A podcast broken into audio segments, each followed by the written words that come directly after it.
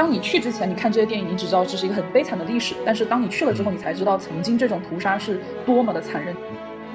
他们在那种情况下的一个强烈的求生欲，让他们什么都能学会，什么东西 只要有一线生机，他们都都会努力的去争取。就是他们坚信，即使是很小很小很小的婴幼儿，对他们的德国以后的发展也是存在威胁的。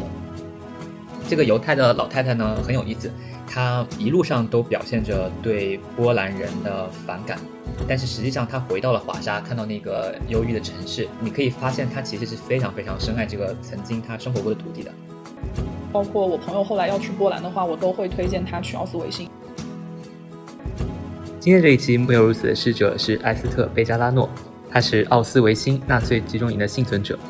在父母和姐姐都被纳粹杀害后，十八岁的贝加拉洛被送往奥斯维辛。为了活下去，不会手风琴的贝加拉洛自告奋勇参加集中营管弦乐队手风琴手的选拔。他奇迹般的通过了面试，加入了这支管弦乐队，每天在集中营火车站演奏音乐，迎接惊恐的犹太同胞。贝加拉洛离开奥斯维辛之后，终其一生都在用音乐和文字进行表达，与种族歧视、种族迫害进行抗争。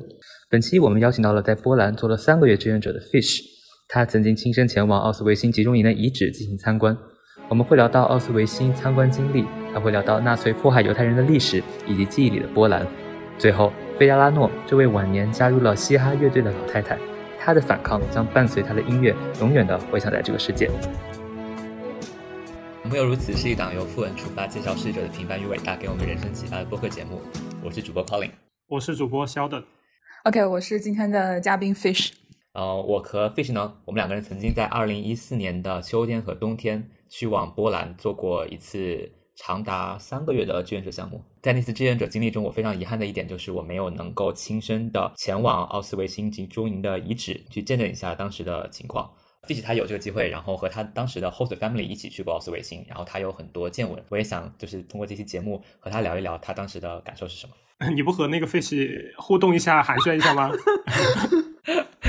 呃，fish 呢？你对那次去波兰做志愿者的经历，还有奥斯维辛印象还深刻吗？还比较深刻，因为确实是还蛮得的一个经验。OK。哎，你们你们的寒暄真的是好干啊！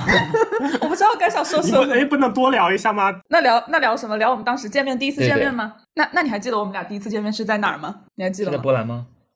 对啊，在波兰吗？对对对对对，我先落地的，你记得吗？我先落地了华沙，然后在机场等你。啊，然后你等了我很久吗？呃，一个多小时吧，一两个小时也不是很久。然后我们俩就去买了那个火车票去波兹南。然后我记得我们俩还记得吗？当时就是因为买了一趟那种国际快车，然后那个火车票的价格比普通的要贵三分之一到二分之一，所以那个火车上给我们发了小零食和咖啡来着。哇，好奢华呀！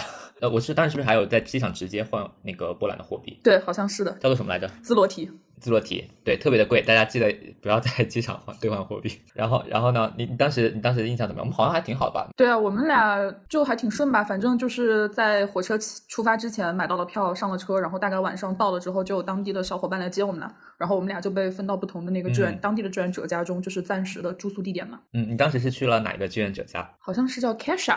因为他们不是开始开始对，就一个短头发，因为他还学中文，就是还可以跟他有点中文交流这样子。嗯，对对对对，开始我好像之后我也和你们就是住过一两天，对不对？其实还挺神奇的，因为波兰人他们还蛮多人学中文的，也是因为可能想要跟说中文的人多交流一下，然后所以他才嗯选择 host 我们。对对，那个女生是的，对她有个好朋友在呃波兰的其他地方，然后也在学中文，然后邀请我去他们家过了一个周末。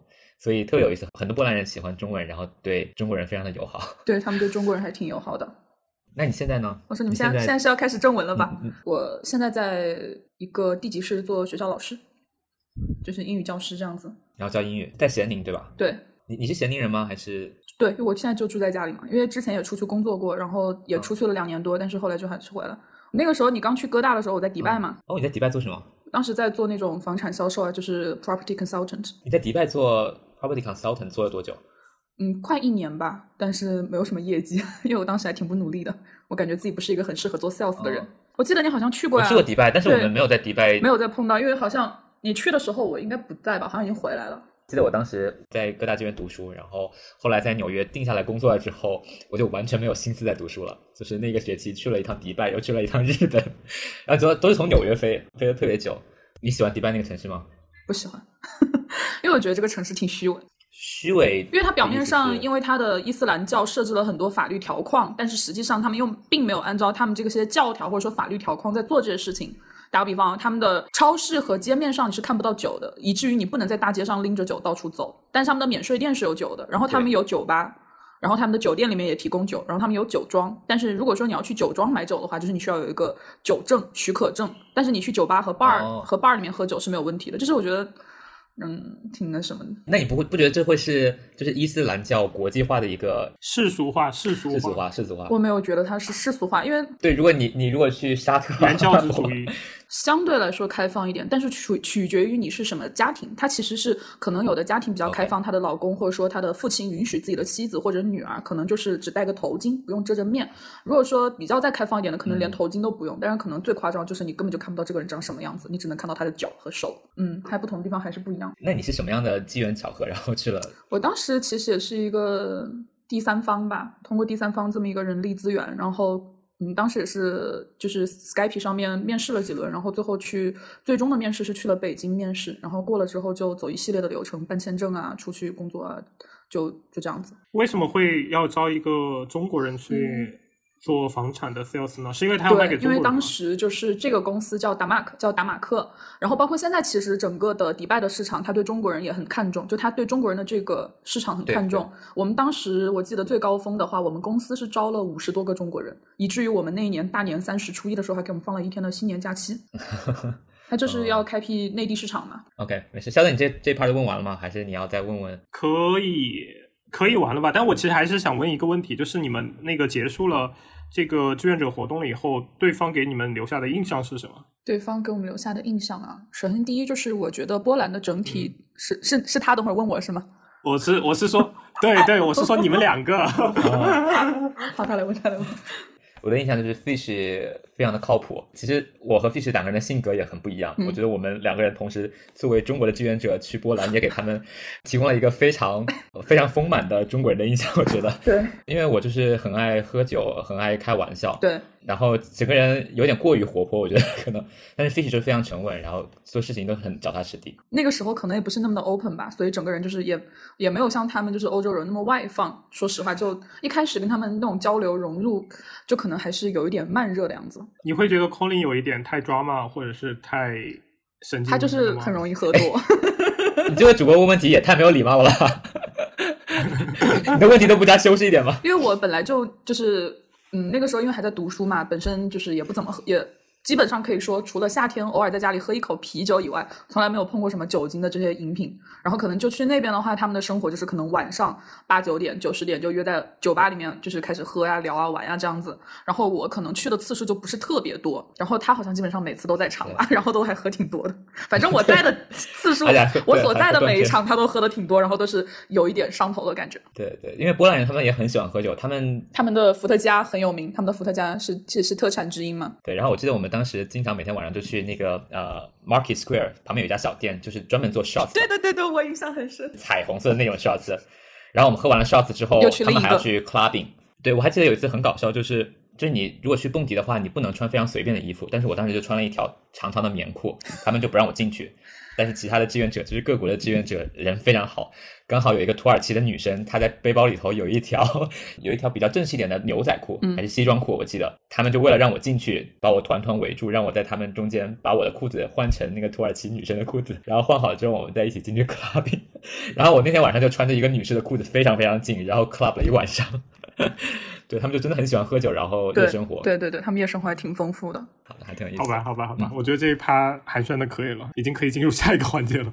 好，你要不，嗯，你你你们那个你要不和 Fish 一起一人读一段？可以可以，OK，就一人一段，然后把这个讣告读一读。嗯，面朝仇恨，引吭高歌。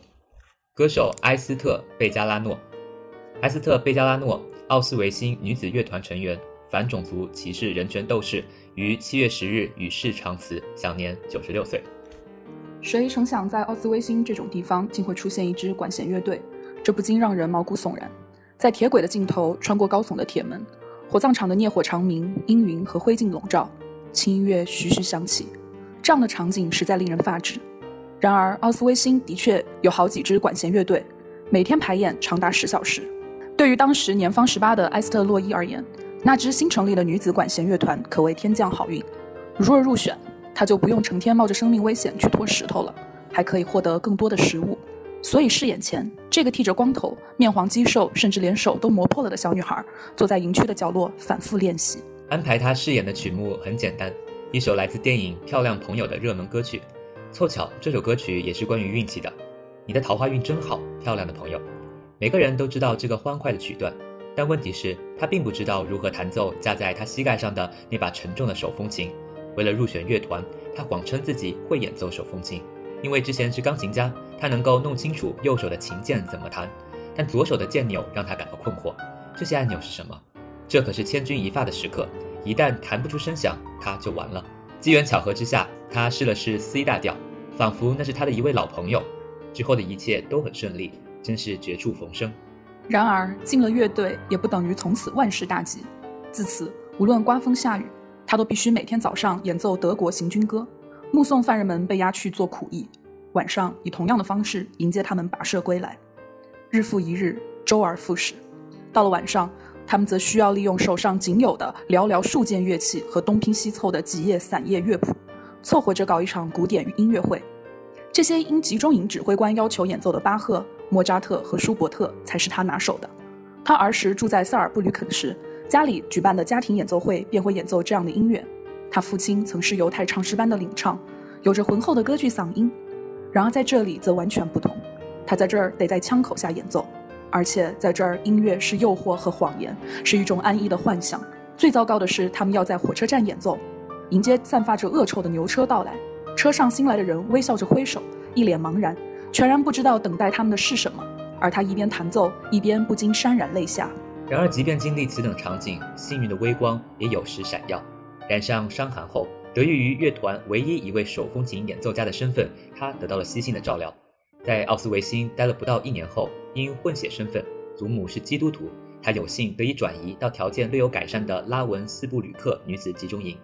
一九四五年，在囚犯们为逃离苏联军队袭击向西行进时，他和另外六个女孩一起逃进了森林。他们在那里遇到了美国部队，脱离危险后，他慢慢的设法前往法国，最终抵达巴勒斯坦，得以幸存下来。战争结束了，然而他对无处不在的种族主义和反犹太主义的反抗才刚刚开始。在奥斯维辛战战兢兢地唱歌和演奏的小埃斯特。如果看到七十年后的自己留着精灵短发，戴着长围巾，在舞台上和说唱歌手共舞，也许会感到十分惊讶。然而事实就是如此。现如今，他创作出如此活力四射而又桀骜不驯的音乐，为那些在火车站满脸绝望的人们，还有所有已经死去的人们报仇雪恨。战后的世界让他失望至极。他在建国后的以色列结婚定居，在那里成为了一名功成名就的歌手。可虽然如此，以色列对待巴勒斯坦人的态度却让他火冒三丈。在他看来，这就是纯粹的种族主义，迫使人们颠沛流离、遭受迫害，就如同对欧洲犹太人的迫害一样不公正。他终其一生都在和这些政策斗争，拼命抵抗，甚至最后自己都被称作反犹太主义者。显然，以色列也不是他的久留之地了。他举家搬到德国，尽管德国充满了不堪的回忆，但毕竟是他的家。十四岁的一天，他被学校开除。希特勒访问萨尔布吕肯时，人们向他致敬。怪诞异常。他的姐姐露丝在一九三八年的水晶之夜被殴打到几乎无法站立，露丝被杀，父母亦被谋杀。他希望至少在德国战败后，纳粹主义会消失。当美国人救出他之前，他弹奏着手风琴，而希特勒的肖像正在火中熊熊燃烧。当然，他的恶念也和他一样，从此灰飞烟灭。然而，纳粹思想仍阴魂不散，像潜伏在地下的坏种，将挥之不去的噩梦。梦中，纳粹士兵用靴子践踏他。仿佛当时他们被押出拉文斯布吕克时的场景重现，士兵们开枪射杀了那些虚弱的走不动的人，并从他们的尸体上踏过。一九八六年，埃斯特六十一岁，在汉堡与德国国家民主党的法西斯分子和警察保护者在自家商店外发生了争执，遭受双方的侮辱后，他决定写下他在集中营的回忆录，同时协同他人共同创办奥斯维辛委员会。同样，也是时候用音乐打破他所称的大寂静局面了。他的父亲曾经收集异地絮语歌谣，现在他与自己的孩子乔拉姆和艾德娜组了一个名为“巧合”的乐队，演唱犹太反抗运动的新歌。他最喜欢的是“吾辈永垂不朽”，来自维尔纽斯犹太人区的一首歌。吾辈将永生，尽管世界被烧毁；吾辈将永生，无需钱财；吾辈将永生，吾辈将永垂不朽。吾辈已至。他不知疲倦走遍德国，身体力行诠释这首歌。每周他都去到不同的城市，特别要去学校，告诉孩子们犹太人的过往，提醒他们警惕一切形式的种族主义。为了与时俱进，埃斯特加入了嘻哈乐队 Microphone Mafia。乐队成员是两位身形魁梧的年轻人，其中一位是土耳其移民，负责反抗歌曲的说唱部分。他认为有些吵闹，而他身材娇小的幸存者握紧拳头，唱出昔日的故事。他还唱了《漂亮朋友》里的歌曲。通常这是一首带有反抗意味的欢快歌曲，无需手风琴伴奏。他也没有在台上演奏过。不过，要是有人用手风琴为他伴奏，这首歌会难唱很多，因为倘若如此，歌声恐怕要淹没在泪海中。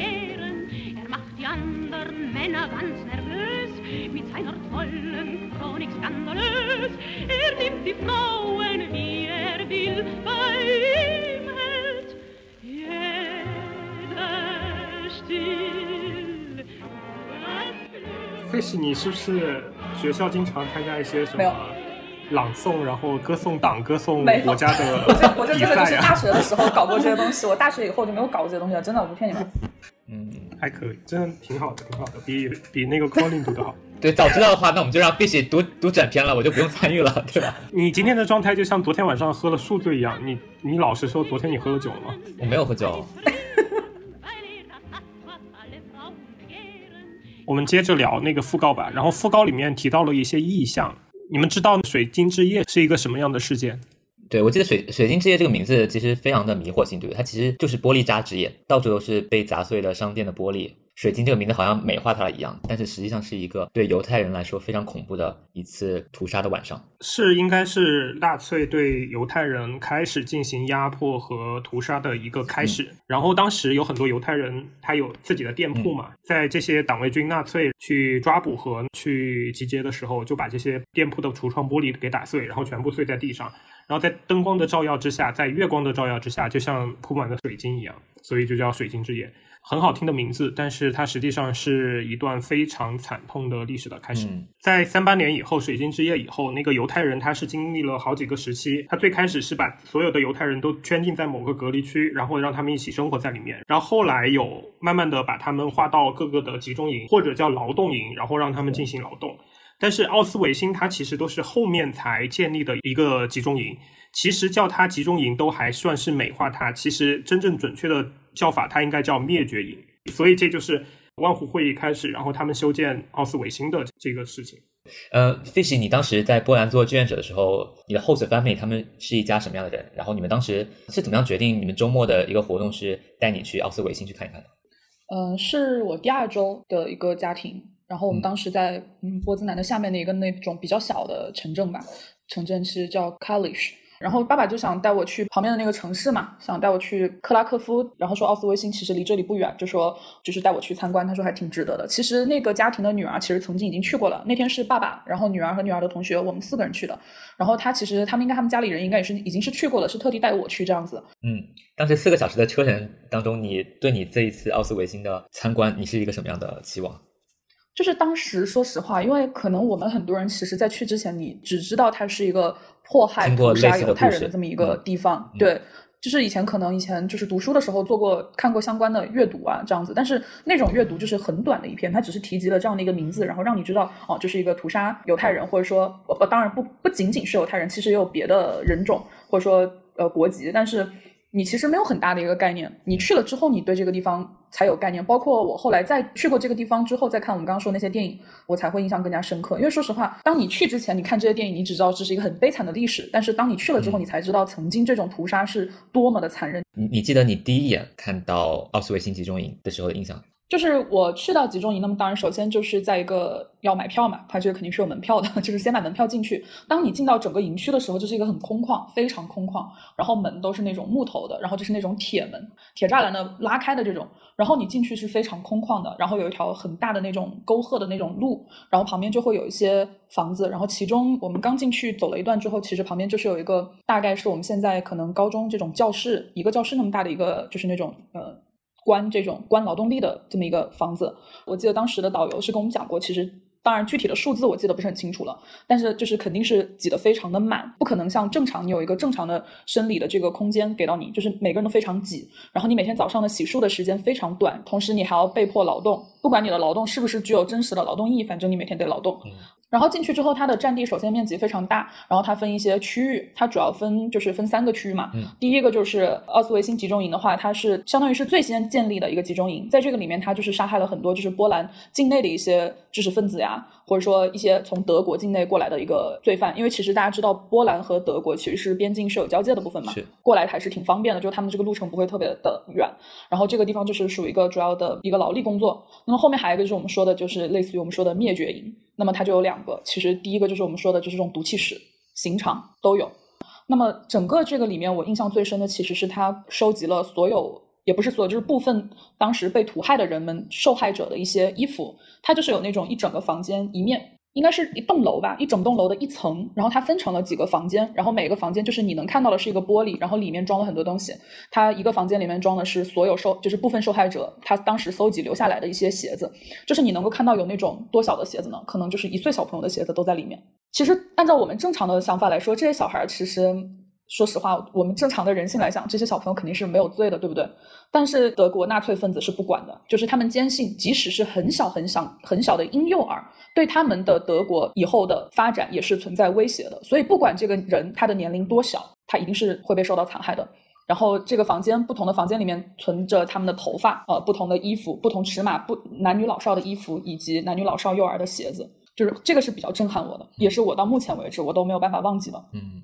再就是，嗯，它有一些营区其实是那种长得很像的房子，其实很像我们说的像学校宿舍，但是它可能没有那么高的楼层，可能就是两层三层。然后这个里面呢，就是他们有一些房间是他们拿来做实验的。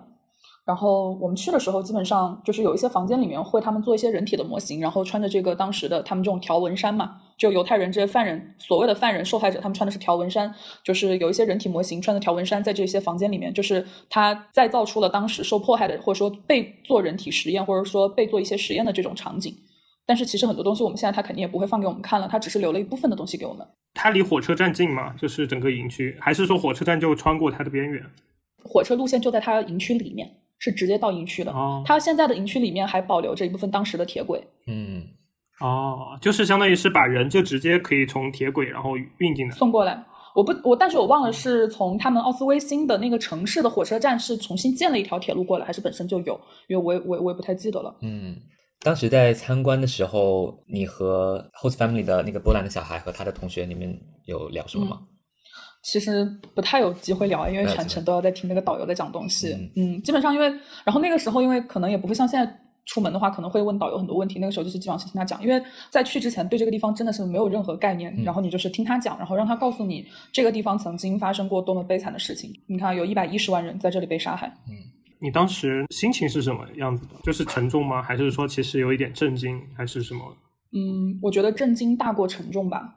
因为首先我去的那一天天气还下雨，有一点点就是阴阴的。它这个天气给你去参观的这个感觉更加上了一层那种比较阴郁的气氛。然后第二个就是你所见你在那里的所见，以及包括导游所给你讲解的所有内容，你都会是非常震惊的。我觉得震惊大过沉重。你有想过要把它稍微记录一下，或者是用什么方式把它给写下来，或者是发在网上吗？嗯，没有，因为我当时说实话，我去的时候因为一直在讲解时候，我甚至连照片都没有拍几张。因为那一天去的时候，确实回来我的震撼还挺挺深的。但是因为当天回去，第二天我就又回了波子南，又进行下一个项目之后，当时就没有这种概念。后面就是我写了有提到过这个，但是也没有说写的很深刻，就是寥寥几笔带过去了。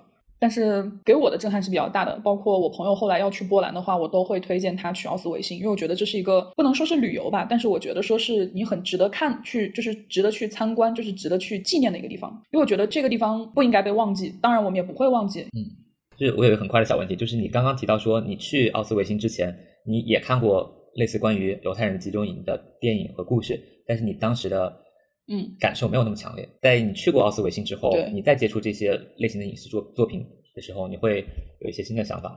就是当你去看这个电影的时候，因为你毕竟没有去过这个地方，然后所有的这种影视画面，它是重新再现了当时的某一些部分的场景或者说历史的时候。但说实话，对我们来讲，你的震撼只是当下看完电影的时候，在电影院的时候有这个震撼，然后可能回家当天晚上会有震撼。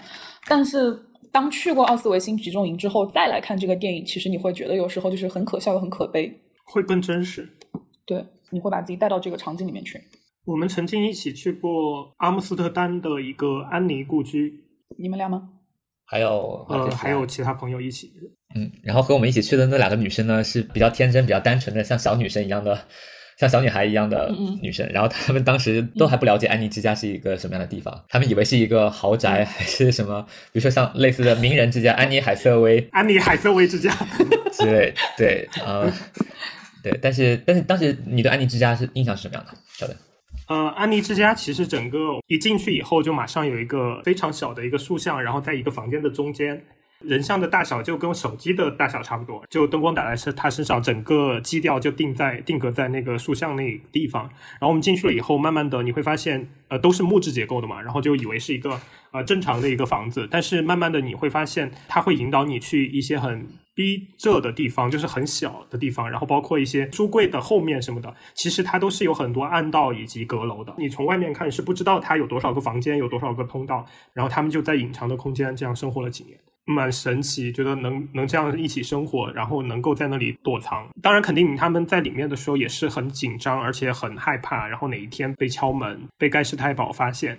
但是呢，又又形成了一个小的一个世界，然后免于外面的战火以及迫害，还是很感动。尤其是里面有很多细节。最后，安妮他们全家，然后就是被送到了奥斯维辛。非常非常遗憾的是，德国战败之前的前夕，安妮去世了。然后最后他们家唯一幸存下来的是他爸爸，好像是。嗯，其实能够从奥斯维辛逃出来，真的是一件很不容易的事情。你没有看没有看最近的那部电影吗？《波斯语课》。波斯语课我倒还没有看，他那个故事的剧情和贝加拉诺他的经历还挺像的。波斯语课的男主角是因为谎称自己他会说波斯语，然后教那个德国军官波斯语，所以他才相当于是在集中营中有一点特权，然后最后有机会逃出来。然后埃斯特他其实也是这样，他其实之前并不会弹手风琴，但是有这个机会可以去面试当时的奥斯维辛女子乐团，他谎称自己会弹手风琴。他们在那种情况下的一个强烈的求生欲，让他们什么都能学会，什么东西只要有一线生机，他们都都会努力的去争取。然后我特别想和 Fish 聊一下那个有两部电影，然后刚好那个 Fish 也是看过的，就是《美丽人生》和《穿竖条纹睡衣的男孩》，对吧？这是第一部那个穿竖条纹呃睡衣的男孩，然后他其实一直以来他都被自己的家庭其实相对来说保护的很好。他其实至始至终最后进的毒气室都是都是在父母的谎言下面保护下面，然后相信这个东西是好。你这样一说，我突然想起来，最后的画面，这个小孩进这个毒气室，他是笑着进去的。对，兴奋嘛，就是小朋友就是觉得啊，好有趣，好有趣，又要干什么的大家一起来做一件什么样的事情。其实这部电影很巧妙的地方，就是在于他从一个小孩的视角，然后从一个纳粹军官的孩子的视角去表现集中营。然后，另外，我为什么会把那个美丽人生放在一起说？而这个小男孩，他其实一直以来也是在他自己的父亲的呵护之下，呵护下长大，就包括他们被抓到集中营的路上，他都在不断的告诉小孩，我们是在做一个游戏。所以他儿子在集中营里待了几年，但是实际上从来都不知道他们在干什么，遭受什么样的事情。对，对，所以我其实想把两部电影放在一起说的一个地方，就是对于孩子来说，对于儿童来说，不同的角色啊，一个是纳粹军官的儿子，一个是犹太人的儿子，然后在这两个都是父母的呵护和善意的谎言下面，对比性很强。确实，其实他们的目的其实就是作为父母的角度，就是保护小孩。对双方，不管是纳粹军官父母还是犹太人父母，其实他们都在尽全力的保护小孩。最后的最后都是悲剧。我想跟 Fishy 推荐这本漫画，叫做《遗产》，然后是一个以色列的犹太女作家画的，鲁图莫丹。这是一个犹太的老太太带着她的孙女从以色列飞回华沙后，想拿回当时在二战的时候被其他的波兰人拿走的他们的房产这样的一个故事。这个犹太的老太太呢很有意思，她一路上都表现着对波兰人的反感。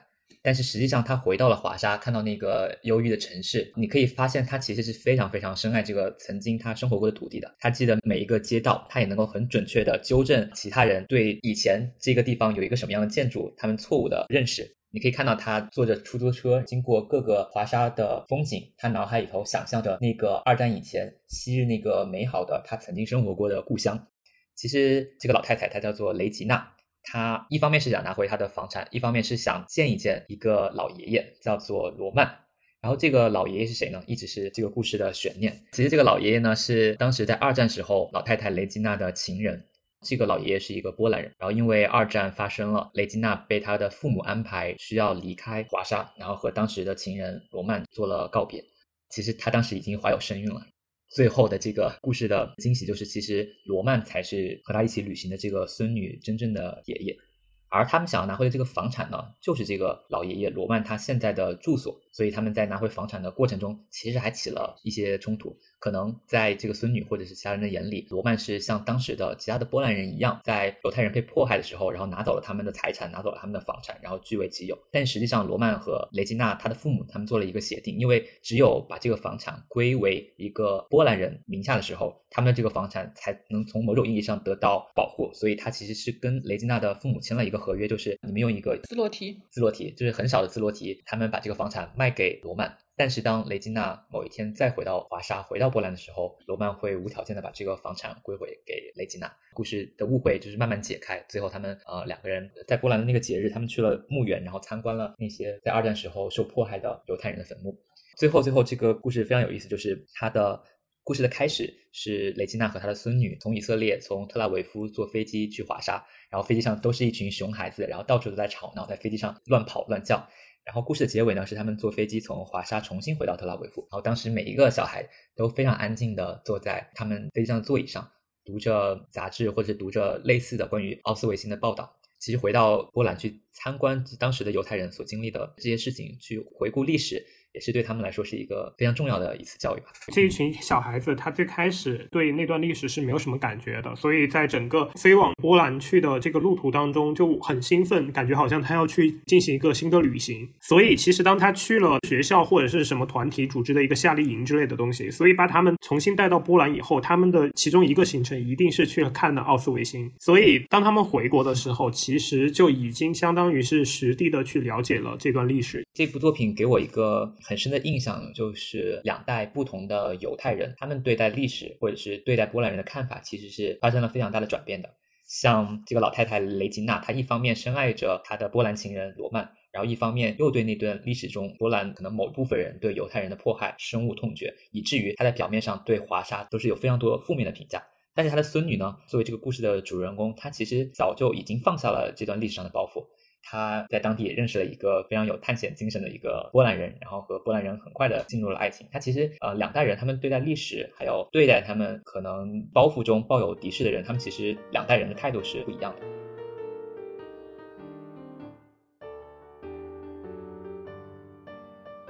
最后想聊一个话题，讣告的后面他有提到集中营出来了以后，他去了法国，最后去了巴勒斯坦。呃，当然巴勒斯坦后来建立了以色列。然后他在以色列结婚生子，成为了一个歌手。但是他最后其实是没有办法忍受强大起来的以色列对于巴勒斯坦人的那种行为。他觉得这跟之前纳粹对于犹太人的行为是没有区别的，所以他最后选择了离开以色列，回到了德国。我觉得这段经历也蛮有意思的。但是我觉得很奇怪的一点就是，作为犹太人，他们其实也有很多文学作品，也有很多反思，也有很多控诉。这段历史的苦难，这段历史的沉重，是像 DNA 一样深刻的在他们的生命里面的。一个这么了解被欺压、被迫害是一个多么苦难的一个民族，为什么当历史的时代不一样的时候，又会变成欺压对方、迫害对方的另外一边？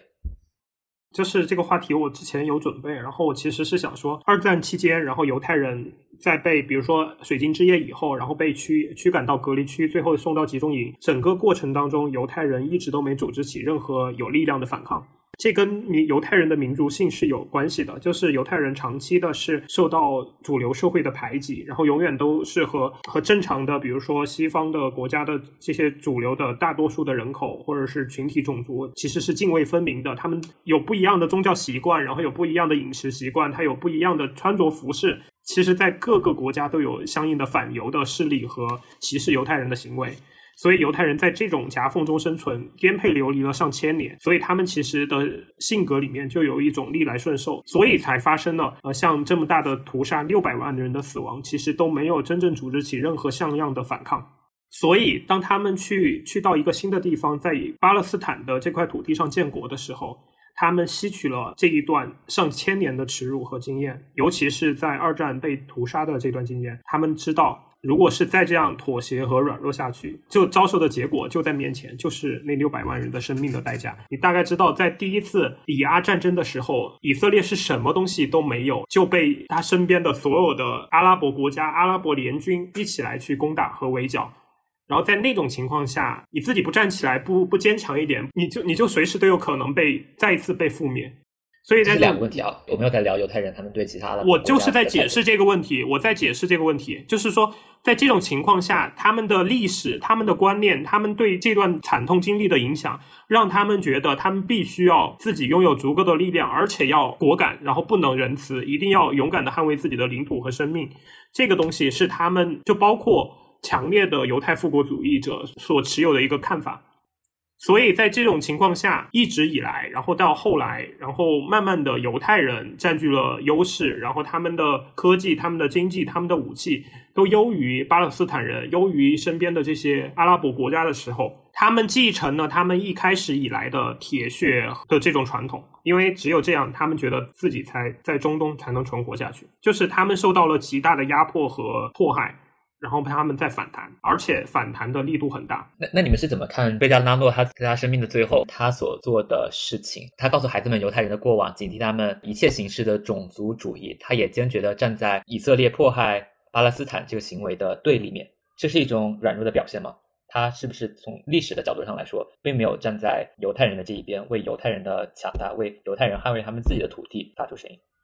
我觉得是他作为一个曾经遭受迫害的人，我觉得首先第一，他对这个事情是很反感的嘛，而且我觉得他对这个事情肯定是有也是有一定恐惧的，因为我觉得没有人会不不去害怕，就是遭受迫害，尤其是集中营的这一部分生活是发生在他比较早期的时候，这个肯定是有一个很深的恐惧刻在他的，就是刻在他后期，不管他就是后来经历了什么，我觉得这个对他曾经的这个迫害的恐惧肯定是有的，而且我觉得他遭受过这种被迫害的事情。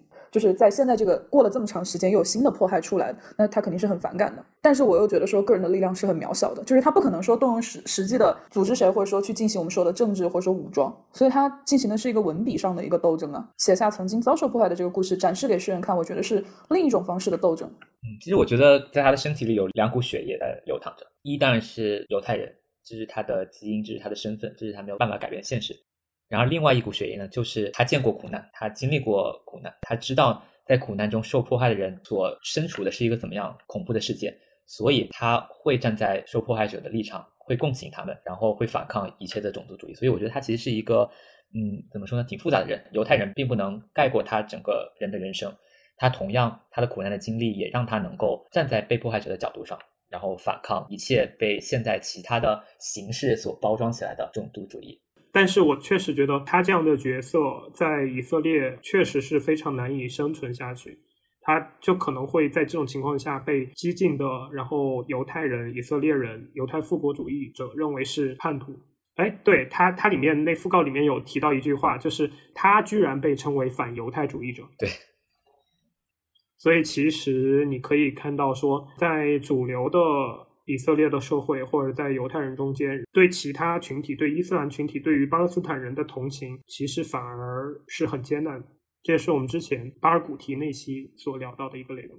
所以，面朝仇恨，引吭高歌，其实不一定是站在犹太人的角度，是站在所有被迫害人类的角度。是的。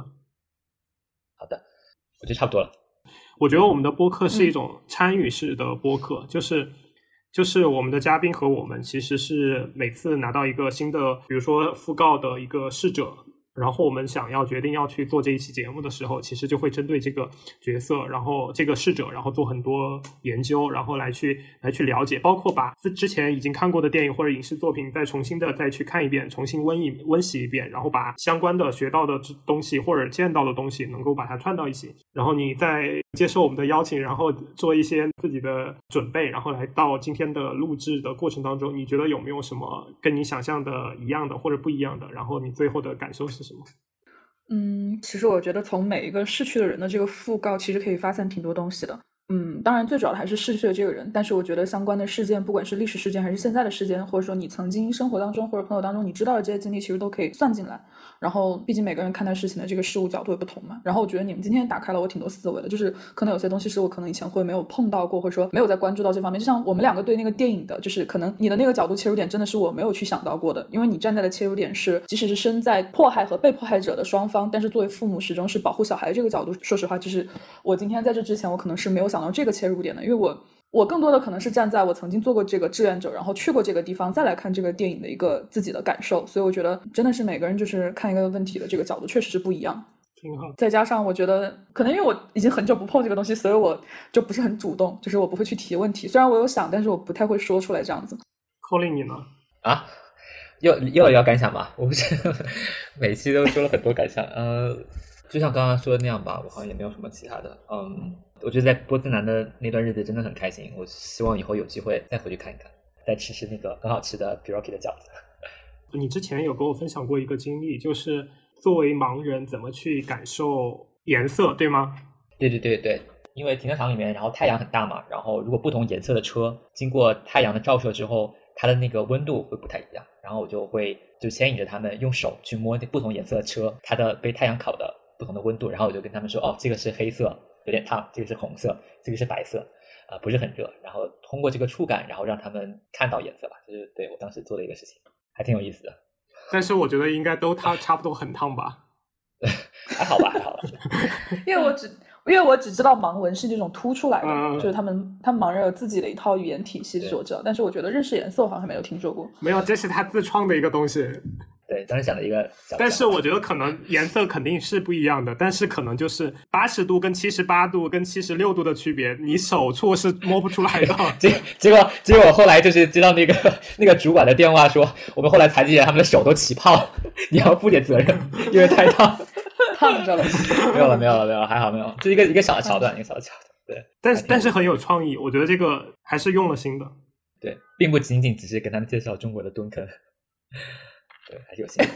我觉得今天的这个节目的准备过程，我其实也还蛮基本上把很多关于集中营、呃纳粹，然后迫害犹太人相关的一些内容，然后都已经串起来了。觉得那段经历非常沉重，但是绝对不应该被忘记。贝加拉诺这样的一个，我我认为他是传奇，在那种环境下，然后去马上学会一个根本就不会的乐器，然后能够活下来，非常有意思的一个一个老太太。